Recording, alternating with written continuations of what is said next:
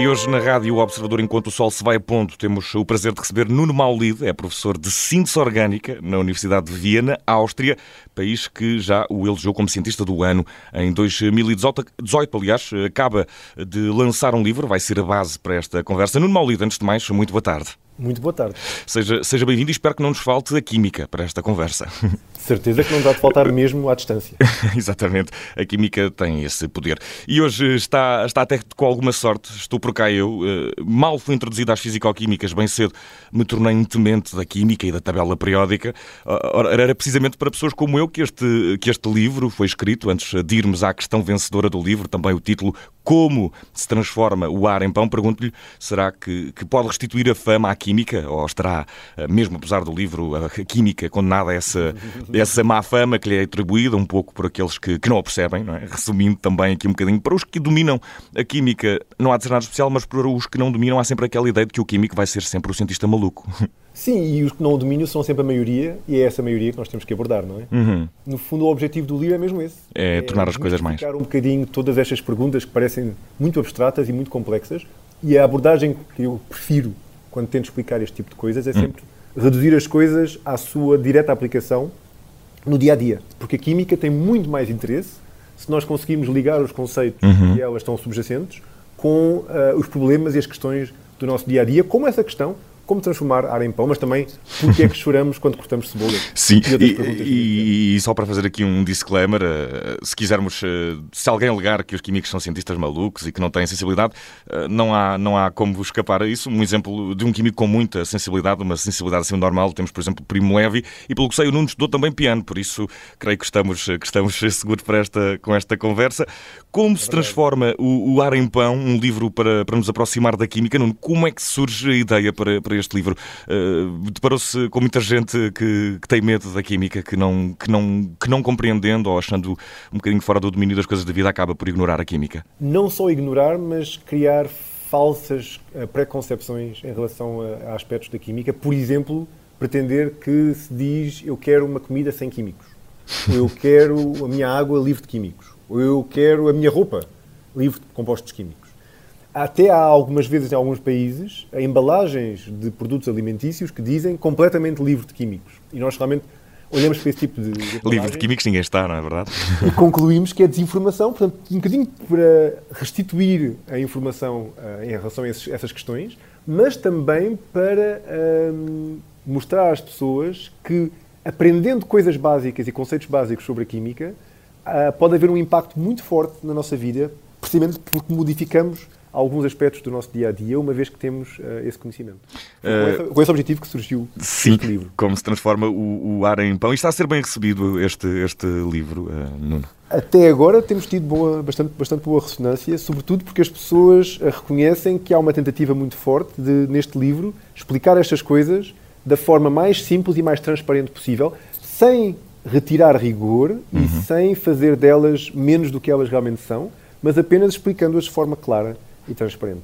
Sabe que eu também sempre tive a vontade e para já perdemos eh, a ligação. Eh, perdemos, não, não, perdemos, uh, perdi, vamos uh, voltar atrás aqui no raciocínio, perdemos uh, por momentos a ligação. Estava a dizer ah. que sempre teve a vontade de.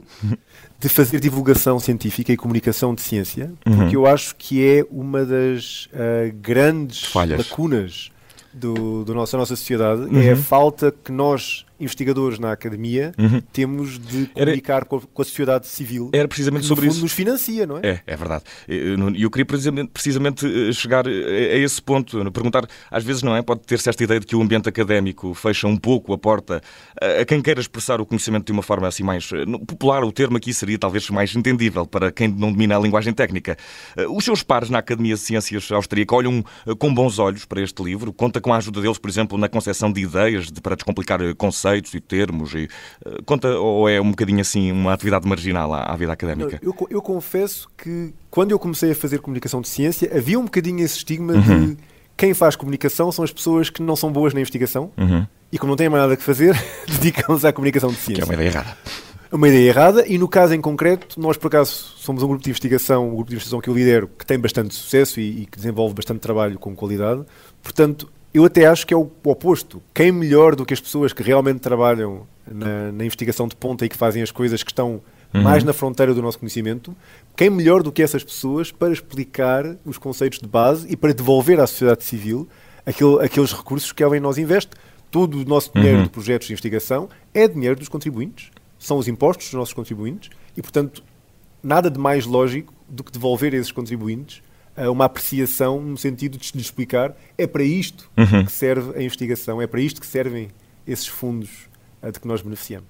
E vamos olhar agora então para algumas eh, das eh, questões que este livro nos ajuda a enquadrar para saber como transformar o ar em pão. Vamos fazer aqui o gancho, deixar isto um pouco mais eh, para o fim.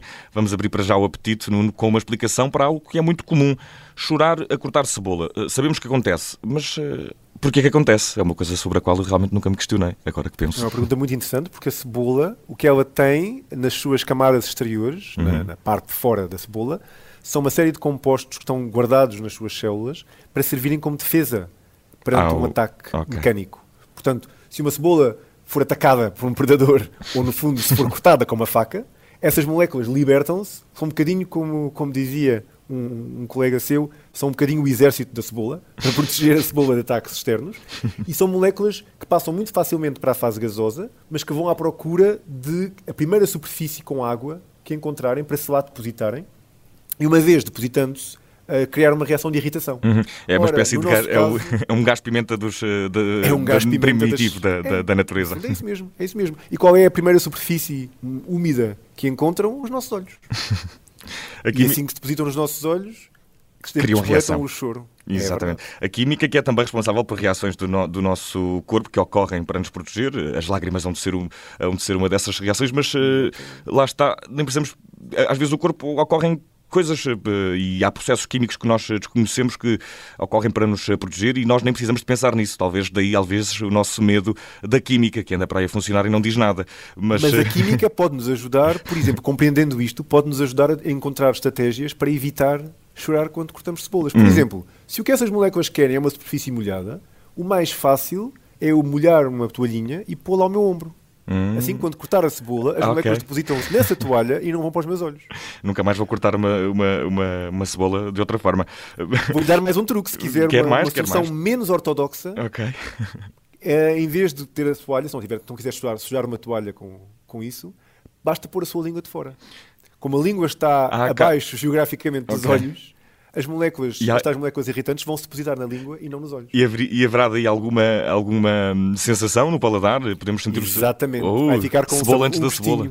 Um gostinho de cebola que depois, depois não aconselho a dar beijos é, pois, entes, entes queridos. Uh, assim tão rápido. Uh, mas a saliva há de nos ajudar a tratar disso mais tarde ou mais cedo. É precisamente é, também é sobre a saliva que vamos falar agora, agora que é uma, um processo químico do, do nosso corpo. Quanto gastamos diariamente? É muita? Para que é que ela serve para além de. Não é só para as ajudar a desfazer os alimentos. Tem mais funções, não? Tem mais funções, tem funções muito protetoras, tem uma série de compostos que contêm uh, a saliva que nos protegem de, de várias agressões uh, do dia a dia, sobretudo também para todo o ambiente bacteriano uh, que, que, a nossa língua, infelizmente, é propensa. Uhum. É muito importante ter na saliva moléculas que nos protegem desses, desses potenciais ataques das bactérias. E a saliva cumpre, cumpre essa função. É, é uma função muito importante e é muito interessante como algo tão simples pode esconder uh, tantas coisas fascinantes. Há muitas, muitas mais questões respondidas eh, neste livro. Vamos àquela que mais uh, curiosidade desplota, é o título deste livro. Transformar o ar em pão, não estaremos aqui perante a solução para os problemas, para um dos grandes problemas do mundo, não será assim, certamente. O que é que este título nos revela? O que é que nos sugere? Pode-nos sugerir, numa perspectiva mais uh, cinematográfica uhum. e de sonho, que começassem a cair carcaças do céu. Não Há um é filme parecido, aquele que chove, estão a chover almôndegas, se não me engano. Chove almôndegas, não é? é? Sim, uma coisa não parecida. É, não é bem isso, mas a pergunta, como a maneira como a formulou, é mesmo uh, da maneira que ela assolou o nosso mundo na viragem do século XIX para o século XX, uhum. quando a população mundial começou a aumentar de forma exponencial. E era preciso E havia, de facto, um grande problema de alimentar as pessoas e era preciso gerar compostos para poder uh, criar eh, fertilizantes, adubos e toda a, toda a maquinaria que permite à indústria agroquímica aumentar o rendimento de, das plantações de comida. E isso só se pode fazer com compostos de azoto. Uhum. O problema é que esses compostos de azoto não existem à mão de semear na natureza. O que há é umas bactérias que já há milhões de anos são capazes de transformar o ar que nos rodeia, porque ele está cheio de moléculas, okay. ele parece que está vazio, não é? Parece que não há nada no sim, ar. Sim.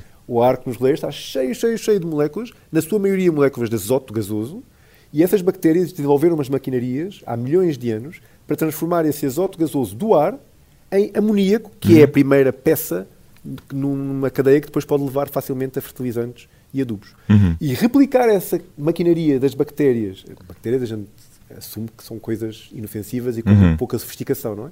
Essas, essas bactérias são muito sofisticadas porque fazem isso em condições facílimas, temperatura ambiente, pressão atmosférica, enquanto nós, ao fim de muito esforço, num químico alemão, Fritz Haber, uhum. lá na viragem do século, conseguimos encontrar um processo para transformar o ar, o azoto do ar, em amoníaco. É uma reação fascinante, porque é muito difícil. Uhum. O processo que está a ser utilizado hoje em dia, que é o mesmo processo que foi descoberto pelo Haber, usa imensa temperatura e imensa pressão, portanto, uhum. temperaturas muito elevadas, altas pressões, e está estimado que esse processo tem duas, duas, dois aspectos que eu acho fascinantes. Uhum. Um deles, esse processo consome por ano entre 1 a 5% de toda a energia produzida neste planeta. Hum. Imagine só toda a energia produzida na Terra inteira vai para uma reação química. É para ver a importância da reação. De uma reação em específico, sim. De uma reação específica.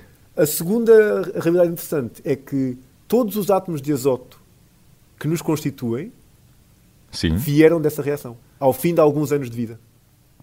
Uau! Então não é só como transformar ar em pão, é como também transformar eh, o ar em humanos. Ar em humanos.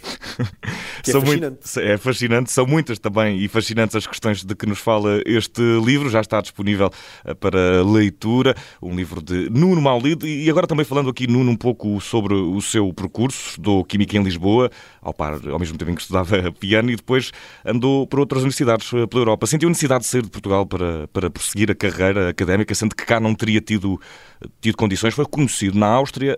Acha que teria conseguido o mesmo se tivesse ficado em Portugal?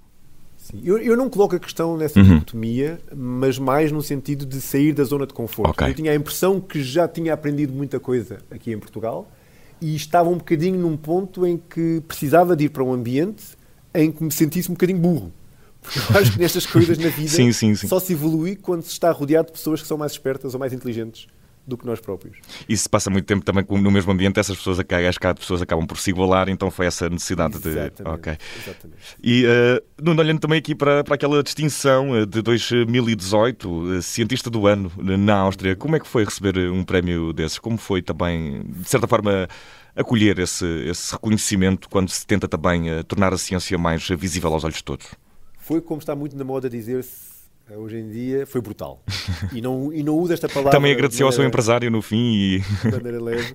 não, foi mesmo, foi mesmo muito especial porque, primeiro, não estava à espera. Foi mesmo daquelas distinções que eu não fazia a ideia uhum. de a merecer. Ou seja, teve o fator surpresa. Que é, há de ter como... disputado grandes reações químicas em si. Exatamente.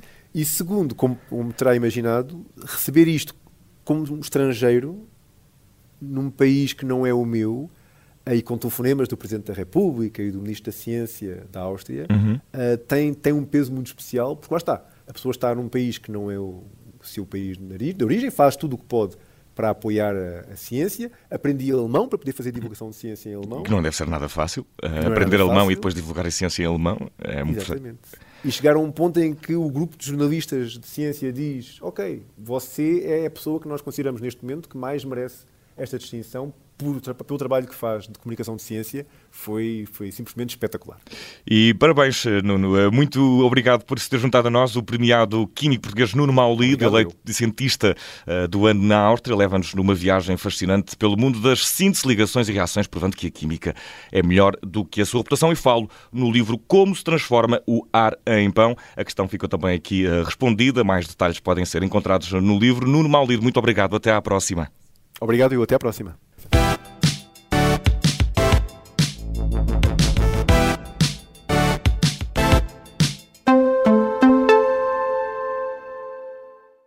Olá, eu sou Ana Filipa Rosa. Obrigada por ouvir este podcast.